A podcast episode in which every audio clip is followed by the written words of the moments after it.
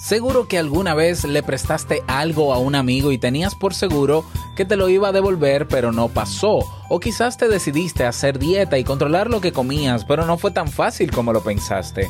O también te esforzaste en lograr un objetivo pero al final los resultados no fueron los esperados. Claro, esto ocurre porque creemos que tenemos el control de ciertas situaciones pero la realidad es que no lo tenemos. ¿Quieres saber más? Quédate y escucha.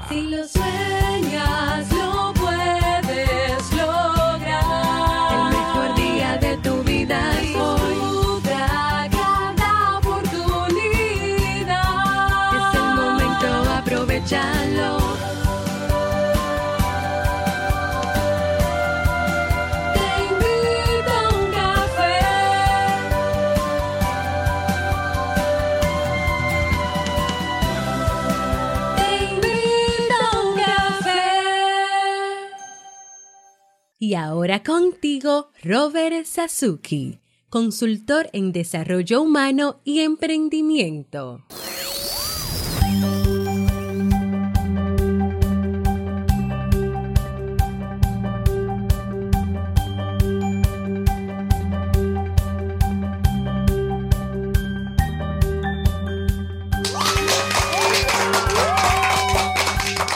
¿Qué tal? Con esa energía positiva, esos aplausos y aquí tu cafecito, un cafecito en la tarde, pero no importa, ¿eh?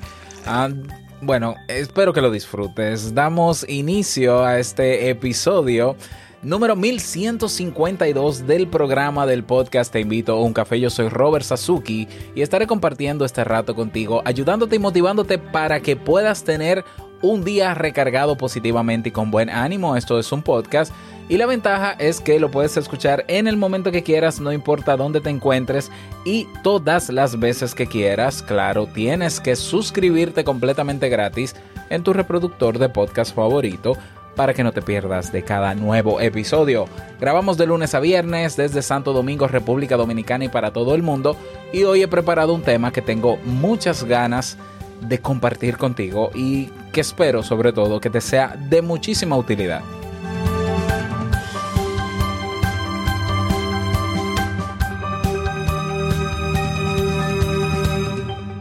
Bien, eh, tengo, tengo una noticia que darte. Si bien es cierto que al suscribirte de manera gratuita en tu reproductor de podcast favorito, es bueno que sepas que en los reproductores de podcast tradicionales vas a encontrar, yo creo que solo 120 episodios de Te invito a un café. Los últimos o los más recientes, 120. Nosotros tenemos ya 1152 episodios. Por tanto, ¿dónde están todos los episodios? Bueno, están en teinvitouncafé.net. En la misma portada, cuando te vas al centro de la, de la página, hay todo un listado de los últimos, pero hay un mega buscador y hay un botón que dice ver más, ver más, ver más, ver más. Para que no te compliques, si tú tienes un tema que te interesa saber si ya se ha grabado y quieres aprovecharlo, pues en el buscador tú escribes una, una de las palabras clave que identifique ese tema y te va a aparecer. Seguro que sí, que te, van a aparecer. Y si no te aparecen, entonces arriba de Te invito a un café tienes un botón que dice comunidad, le das ahí y en Telegram eh, pides el tema. Y de paso te unes a la comunidad también. Así que ya lo sabes. Vamos a comenzar con el tema de hoy que he titulado Ilusión de control. Eso que crees controlar, pero que no controlas. Valga la redundancia. Creo que voy a tener que corregir ese título, ¿no? Porque todo es muy control, control, control, control. Bueno, eh, yo te había explicado hace un tiempo que nosotros los seres humanos tenemos un, o nuestro cerebro, a la hora de procesar información, tiene algunos sesgos o algunos errores en su forma de cómo procesa la información. Esos errores se han denominado sesgos. Bueno, como tal, sesgo es sinónimo de error. Ya sesgos cognitivos, sesgos, errores en la manera en cómo procesamos la información. Si tú te vas, por ejemplo, a Wikipedia, vas a encontrar y escribes sesgos cognitivos, vas a encontrar una lista enorme de sesgos que se han ido estudiando, que se han ido identificando y que están detallados, que explican en qué consisten. Y uno de esos sesgos cognitivos es el sesgo de la ilusión de control.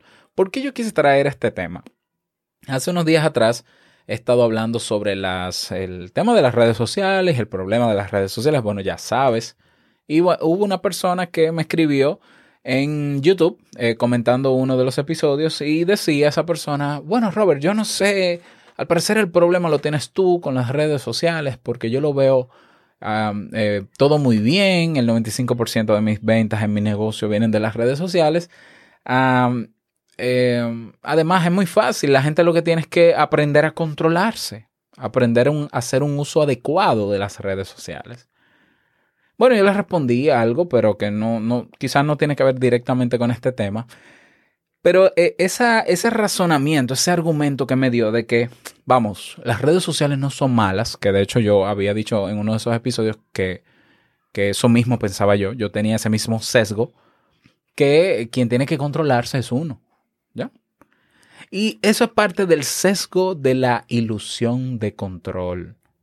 Estamos hablando de un error que genera la fantasía de que tenemos poder sobre situaciones que en realidad no dominamos. El ejemplo más ilustrativo se da en todas las situaciones que involucran el azar o la suerte. Es posible, por ejemplo, que tú pienses que el azar, por una especie, que, pienses que el azar, por una especie de justicia divina eh, o de destino, te va a terminar devolviendo el dinero que tú le has dado a alguien o le has prestado a alguien y con intereses. ¿Ya? Entonces, en este caso, me daría el sesgo de ilusión de control. ¿Por qué? Porque realiza un acto o se realiza un acto buscando una consecuencia que no tiene nada que ver con la acción. O sea, a ver, a la hora de nosotros prestar algo, si un amigo te pide un libro, te pide algo prestado, la lógica te dice que si tú lo prestas, en algún momento esa persona te lo tiene que devolver. Y tú, y, muchas veces estamos seguros de que sí, esa persona lo va a devolver. E incluso utilizamos la frase, es que esa persona lo tiene que devolver. bueno, ese es el sesgo. O sea, el error es pensar en que esa persona lo va a devolver. Ahora, ¿realmente estás tú seguro de que lo va a devolver? ¿Lo sabes? ¿Puedes controlar eso? No, porque esa persona me conoce, esa persona y yo hicimos un acuerdo oral o verbal sobre eso, él no me puede fallar. Bien, no te puede fallar, pero ¿qué es la realidad? La realidad es que él no te va a fallar porque tú dices que no puede fallarte, o la realidad es que él no te va a fallar porque él decide no fallarte. Al final, quien tiene el control, quien tiene la responsabilidad de devolverme el libro es el amigo yo no puedo controlar si me lo va a devolver o no. Yo genero una expectativa y espero que me lo devuelva. Y entiendo por lógica, por causa y consecuencia de que me lo va a devolver. Pero muchas veces nos equivocamos. Y es lógico que nos equivocamos, porque es una percepción e, errada, porque es un autoengaño que carece de fundamento, pero en el que creemos. ¿Ya? Entonces, este, esta ilusión de control, este sesgo cognitivo, este error, tiene que ver con un ejercicio de dominio o de vigilancia sobre algo o sobre alguien. El sesgo de ilusión de control entonces tiene que ver con ese autoengaño por el cual creemos tener dominio sobre una situación cuando no es así. ¿Ya? Por ejemplo, la persona que le gusta tomar alcohol y sabe que el alcohol le hace daño porque lo siente en su cuerpo y ha tenido reacciones adversas al alcohol. Pero que dice, no, no, no, eso yo lo puedo controlar. O el, o el adicto. De hecho, el adicto, una de las expresiones que más utiliza cuando tiene recaídas o cuando está en rehabilitación, es creer que puede controlar el consumo de esa sustancia adictiva. Y eso es creer. Fíjate lo que estoy diciendo, creer. Pero esa no es necesariamente la realidad. ¿Por qué? Porque esa persona está, ya es dependiente en el caso de la sustancia, ya es dependiente, incluso ahí eh, ya el cuerpo pide la sustancia. Ya no es solamente un tema conductual, sino también químico. El cuerpo comienza a, a querer y a necesitar la sustancia para continuar. Si no, se provoca, eh, se produce el síndrome de abstinencia. Entonces, el error está en creer que esa situación yo puedo controlarla vamos a continuar hablando del sesgo de ilusión de control. Entonces, lo primero a señalar es que el sesgo Este sesgo pertenece a la categoría de los sesgos cognitivos. Es, eh, bueno, ya expliqué lo que es. Y es la interpretación errónea de qué? De la realidad. ¿Ya? Fue descrito por primera vez en 1975 por la psicóloga Ellen Langer. Y esta psicóloga lo definió como una creencia errónea por la cual una persona piensa que tiene el poder para determinar eventos que en realidad son fruto del azar. ¿Sabes qué significa eso? Que no se sabe qué va a ocurrir. Entonces, quien, quien incurre en este sesgo cognitivo piensa que tiene el control sobre los resultados de ciertos eventos, pero no es así. En general, se trata de eventos de azar. ¿Ya? Y en estos eventos es mucho, mucho más difícil establecer cuál fue la causa exacta que produjo ese resultado específico. Es como yo diga, bueno, si yo digo, por ejemplo, bueno, mañana yo voy a ir al parque y yo veo el estado del tiempo y veo que para mañana las condiciones dicen que va a estar medio nublado y que puede que llueva. Y yo digo, no, no, pero no tiene sentido porque mira, hoy no está lloviendo. Hoy no está lloviendo y puede ser, a veces eh, eh, el tiempo cambia, es muy impredecible y una cosa es el pronóstico y otra es la realidad y tú al otro día te vas al parque. Y de hecho, sí, te vas al parque con el sol afuera y con las nubes y todo muy claro y muy bonito, pero llueve. O sea, ¿desde cuándo, ¿desde cuándo puedes tú predecir si va a llover o no va a llover? Si va a llover, o sea, hay señales reales de cuándo va a llover. Y de hecho, yo te puedo asegurar que hay hay lugares donde el día más claro llueve. Por ejemplo, en mi país está el sol afuera, todo muy bonito, y tú pestañas y todo se nubla. Bueno, pero las nubes, el nublado, indica que estamos, eh, tenemos probabilidades de lluvia. Pero el problema está en tú creer que dominas cosas, hechos incluso sobrenaturales, eh, no, perdón, Dios mío, sobrenaturales, naturales, que tú dominas eh, eh, eh, situaciones naturales por solo creértelo y que eso va a pasar por solo creértelo. Como aquellas personas que creen en la alineación del universo y que van a conseguir las cosas atrayendo. Eso, eso es un sesgo cognitivo y forma parte del sesgo de la ilusión de control. Por ejemplo, el, famoso dicho de lo que tú das se devuelve. Bueno, eso es un sesgo no todo lo que tú das se devuelve. Yo lamento decirlo porque, porque a muchos le puede bajar la nota. Pero no, haz el bien y eso se te va a devolver en términos positivos. No, hay gente que ha muerto haciendo el bien, incluso lo matan y, lo, y, lo denigran y, no se le devuelve nada bien. ¿Por qué? Porque tú no controlas lo que se te devuelve. Ahora, claro, uno, uno por lógica, porque yo creo que uno de los sesgos más grandes que tenemos como seres humanos es creer que lo que pasa en la vida del ser humano es causa y efecto, directo, como si fuera la ley de la física. Mira, la ley de la física en el ser humano no aplica, más allá de lo que tiene que ver con lo físico. En la psicología, la ley de la física no tiene cabida. No la tiene. Entonces, una causa en, en, el punto de vista comportamental o psicológico va a traer un efecto, sí, pero ¿cuál? No sabemos. ¿Por qué? Porque en el medio hay factores y hay variables que pueden cambiar la consecuencia o el efecto. ¿Cómo, ¿Cómo sabemos cuáles? No lo sabemos. Por eso la psicología no puede ser una ciencia exacta, ni puede medir con exactitud al ser humano, ni puede predecir el comportamiento del ser humano. ¿Por qué? Porque, porque no.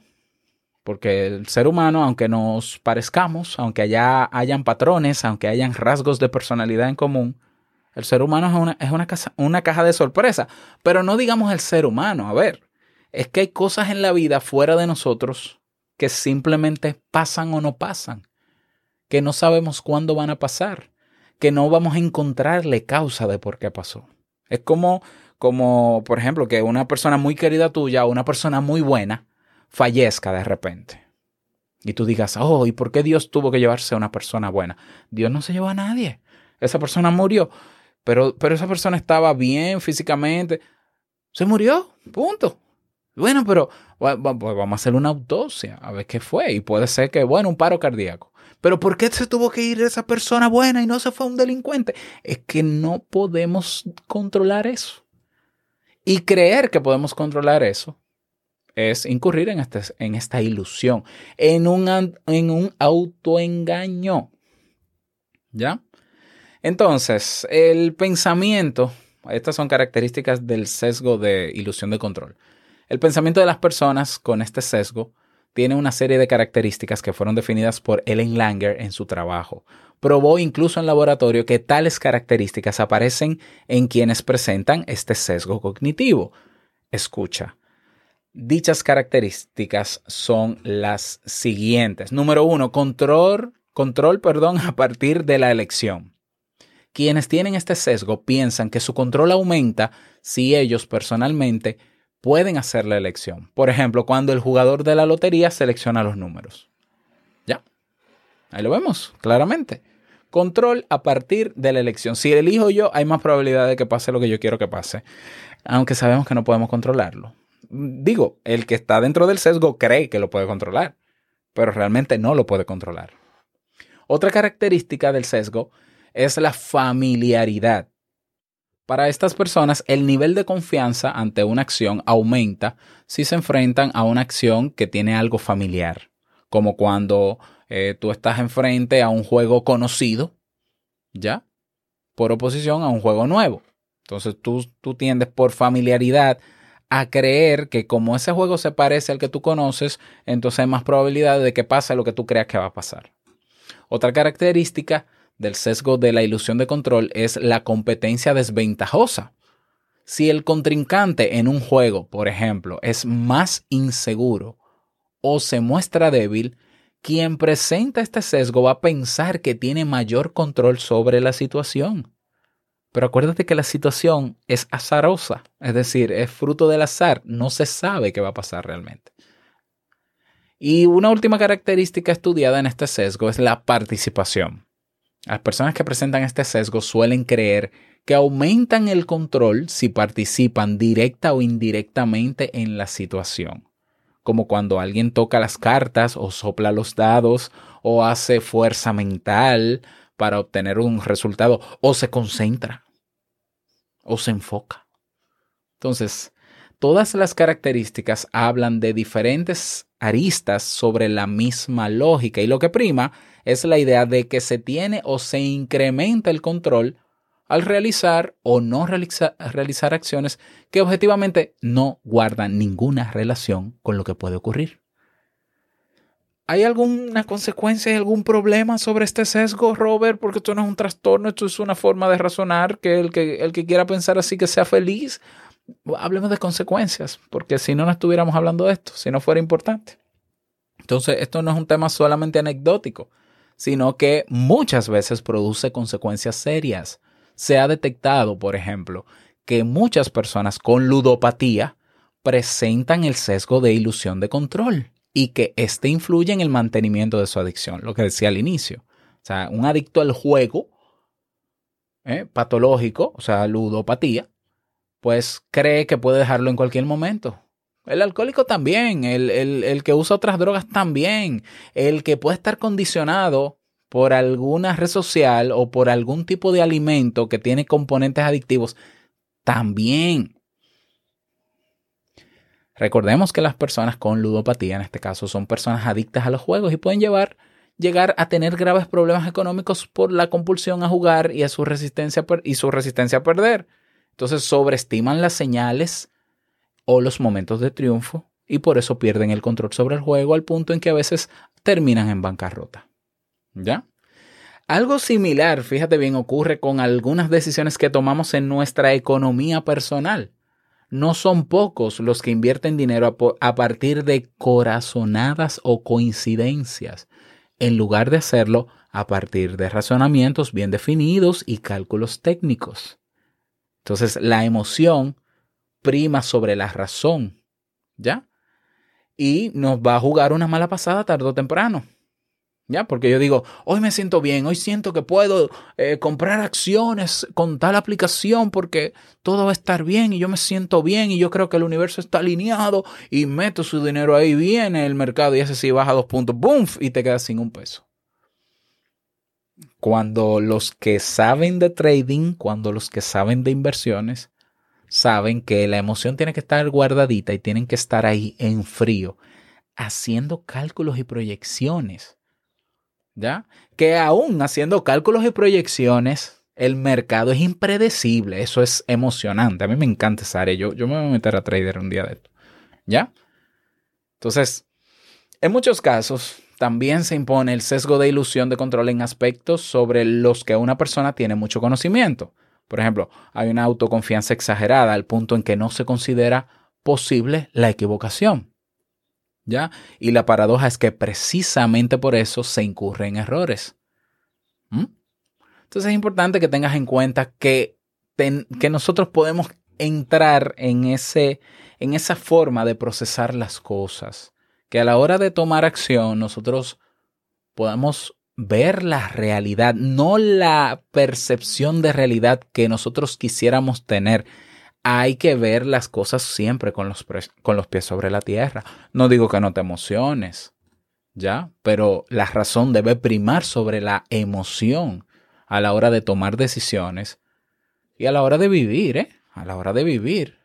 Entonces, que, y, volviendo, retomando al propósito que quizás me llevó a tratar este sesgo en particular, es que la idea de que, no, no, no, yo puedo dejar las redes sociales en cualquier momento, eso es fácil, yo no estoy dependiendo de ninguna red social, eso no es verdad, yo no estoy condicionado, como dice Robert, ese problema de las redes sociales no es de las redes sociales, es la gente que tiene que regularse y eso es muy fácil, porque tú lo que tienes que ponerte una hora, hazlo y me cuentas. hazlo. O sea, vamos a ver, es que nosotros estamos tan condicionados en el caso de las redes sociales que, es que lo hacemos de manera automática. Es que tú no te das cuenta que cada cinco minutos tienes que mirar la pantalla del móvil. Si estás condicionado, ¿no? Si estás dependiendo de esas redes. Pero lo, lo más lindo de todo es que ellas están configuradas con esos elementos adictivos, con esos elementos de dependencia psicológica. Entonces, ver una cara de la moneda es muy bonito decir, no, el problema no son las redes. Aquí no estamos jugando porque yo no soy juez. Aquí naturalmente que tanto la red social como el usuario tienen que tomar acción. Claro, 50-50. Ya, pero no podemos descartar que los dos tienen responsabilidad. Entonces, tú quieres saber qué tanto control real tú tienes sobre ciertos comportamientos con los que puedes ser dependiente. Puede ser que sí, puede ser que no. ¿Quieres comprobarlo? Bueno, elimina ese comportamiento, trata de eliminarlo de manera radical por un tiempo. Tú quieres saber qué tan apegado realmente estás o qué tanto control real tienes tú sobre el uso de tus redes sociales. Yo te pongo un reto de 10 días sin redes sociales. Sin nada de redes sociales.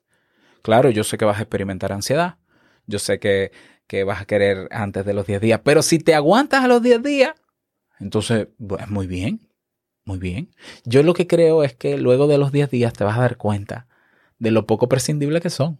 Y quizás no vuelvas a engancharte como quizás lo estuviste o quizás no lo estuviste. Pero probando es que se sabe. Entonces, creer que yo tengo control de ciertas situaciones en mi vida o de que mi entorno, yo tengo control de mi entorno porque yo hago las cosas bien, eso no es real. Mira, yo soy una persona que salgo poco de mi casa y ahora menos. Yo, yo no ando en la calle haciendo nada, eh, cosas extrañas. Yo soy un hombre que trata de hacer el bien. Bueno, y me cayó agua hirviendo en el cuerpo y me quemé. Y un hombre que sabe preparar café. O sea, yo sé preparar café de diferentes maneras. Sin embargo, me quemé con agua hirviendo preparando un café. ¿Tuve yo control de eso? No. ¿Lo iba a tener? Tampoco. Tampoco. Hay cosas que en la vida van a pasar, quieras o no. Creas que tengas el control o no. Entonces, para que tú no tengas que sentirte luego frustrado, para que no se arme ahí un algo en tu cerebro, un, un cortocircuito, porque porque te bloqueaste al darte cuenta que la vida no es lo que tú piensas, la vida es lo que es, la realidad no es lo que tú crees, es la que es comienza desde hoy a confrontar esa forma de racionar, de razonar, perdón. O sea, que tú hagas las cosas bien no quiere decir que te, que te va a ir bien. Se espera. Eso es esperanza. y no expectativa, más bien esperanza. Yo voy a hacer esto bien con la esperanza de que se de que el resultado también traiga un cambio positivo y ojalá sea así, pero no lo sabemos. La verdad es que no lo sabemos. La verdad es que no podemos controlar cosas que escapen a nuestro comportamiento. Porque si fuera así, pues la vida fuera más, más sencilla, ¿no? O no sabemos. Pero la verdad es que no podemos. ¿Ya? Que compensar las cosas no van a estar bien. Que tu problema de pareja, que tu problema con tus padres, que tu problema contigo no se va a arreglar, ni lo vas a dominar, ni lo vas a controlar pensando ni positivo ni que va a estar bien. Hay que tomar acción, hay que evaluar, hay que salirse del hoyo donde estás para verlo desde afuera. Y si tú no puedes salir y estás metido en tu hoyo, buscar ayuda profesional de alguien que está afuera y que te puede lanzar la soga al agujero y decir, ven, que yo estoy viendo cosas que tú no ves. Porque es que a veces no creemos que tenemos el control de las cosas y, estamos en un lío, metidos en un lío. No, todo está bajo control. Y todo cayéndose alrededor tuyo. Y tú dices, pero ¿y cuál es el control? Por Dios. O sea, abre los ojos eh, porque la vida, e, el, el bienestar, o mejor dicho, o el sentirse bien cada día, tiene más que ver con aceptar la realidad tal y como es y con vivirla y disfrutarla crudamente, así como es. El aquí y el ahora, el presente. Eso, eso es bienestar, eso es felicidad. No inventarme que yo siento que soy, que, que entonces me siento, que proyecto, que... No. Percibe lo que te pasa a tu alrededor, percibe lo que pasa a tu alrededor. Esa es la realidad. Ahora manéjate frente a esa realidad. Haz lo que quieres hacer y lo que te toca hacer y olvídate del resultado porque no puedes controlarlo. Mantén la esperanza de que sea como tú quisieras, pero ten presente que no sabes si va a ser como tú quisieras o como no. No lo sabemos. Ahora, si no es como tú, si, si el resultado no fue como tú quisiste, acéptalo y asúmalo. Si fue como tú quisiste, asúmelo y celébralo. ¿Ya? Porque es lo que toca. Pero no queramos vivir en nuestra mente, en una realidad que solamente está en nuestra mente, que es completamente diferente a lo que está pasando allá afuera. Porque lo que está pasando allá afuera es real. Es real. Aunque algunos digan que la realidad es lo que está en tu mente. No, señor.